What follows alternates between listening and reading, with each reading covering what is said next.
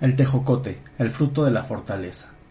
La temporada de noviembre y diciembre me trae gratos recuerdos, ya que era la época que esperaba con ansia para ir a recolectar tejocotes al pie de unos cerros cercanos de mi casa, ya que junto con mis primos y amigos lo convertíamos en una aventura sin igual, al subirnos a los árboles y sacudirlos vigorosamente para hacer una lluvia de tejocotes que recogíamos, y al llevarlos a nuestras casas, esos ricos frutos redondos y amarillos para que fueran parte de piñatas, el ponche o dulce de tejocote.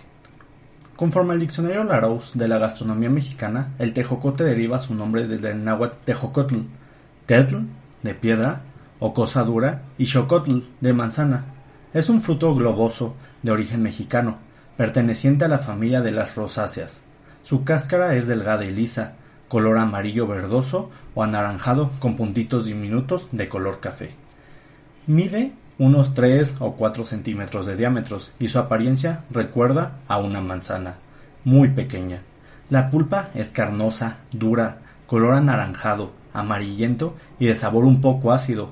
Se cultiva desde San Luis Potosí hasta Jalisco, desde Veracruz hasta Chiapas. Por lo regular, en huertos familiares o en las orillas de los terrenos de cultivo. Conforme a la zagarpa, la producción de tejocote es de 4.194 toneladas, el 94% de la producción total lo produce Puebla, complementándose con el Estado de México, Tlaxcala, Chiapas, Michoacán, Hidalgo y Morelos. La demanda del tejocote se ha incrementado considerablemente en los últimos años. Inclusive, el fruto ha venido adquiriendo una alta relevancia comercial entre la población latina de los Estados Unidos. El tejocote es una fruta silvestre que se encuentra adaptado a una gran diversidad de suelos y climas, aunque el hábitat natural esté en el altiplano mexicano y en especial en la región de los volcanes Iztaccíhuatl y Popocatépetl, en la llamada Sierra Nevada. En general, el fruto se consume cocido, pero si se come crudo, este debe ser maduro. Se utiliza tradicionalmente para preparar el ponche o junto con otras frutas, para rellenar piñatas, se prepara en dulce, cocido, en agua, con azúcar o piloncillo y canela, o en ate, cuyo sabor es uno de los más populares. También se preparan tejocotes caramelizados y ensartados en un palillo de paleta, igual que las manzanas. Otro uso es la elaboración de licores regionales.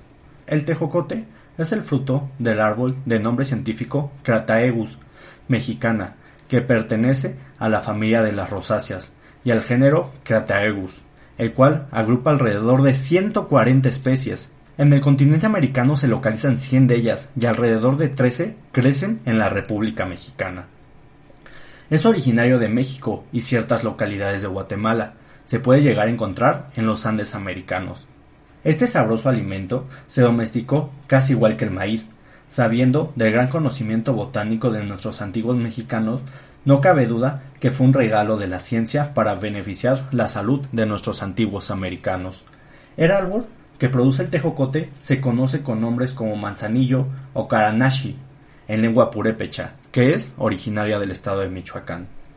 Aunque en casi toda su área de distribución se le designa con el mismo nombre que el fruto, como tejocotero, el tejocote contiene principalmente calcio, que es indispensable en formación de huesos y dientes, además de que favorece la flexibilidad de los músculos, la coagulación y la transmisión de mensajes a través de los nervios. El hierro, que es un mineral necesario para la producción de hemoglobina, sustancia contenida en los glóbulos rojos que se transporta en el oxígeno de la sangre, mioglobina, que es la sustancia encargada de oxigenar los músculos y también interviene en la formación de enzimas, que es la sustancia empleada en los organismos para desempeñar distintas tareas, y permite aprovechar a las vitaminas del complejo B. La vitamina C se debe al sabor ácido de este fruto, hace posible la formación y reparación de tejidos, fortalece el sistema de defensas, el inmunológico, contribuye a la absorción de hierro y neutraliza las sustancias que oxidan y destruyen las células del organismo, conocidas como radicales libres. Su contenido de vitaminas del complejo B ayuda a que el organismo utilice la energía contenida en grasas y carbohidratos, aceleran la renovación celular y de la piel, mejoran la recuperación de heridas y permiten el buen funcionamiento del sistema nervioso. Protege al corazón de diversos padecimientos, taquicardias, arritmias y otros trastornos, además de ayudar a la circulación por sus características químicas. Se recomienda como coadyuvante en el tratamiento de tos y otras enfermedades respiratorias. Tiene un efecto diurético, por lo que combate la retención de líquidos, acelera el proceso de cicatrización de las heridas.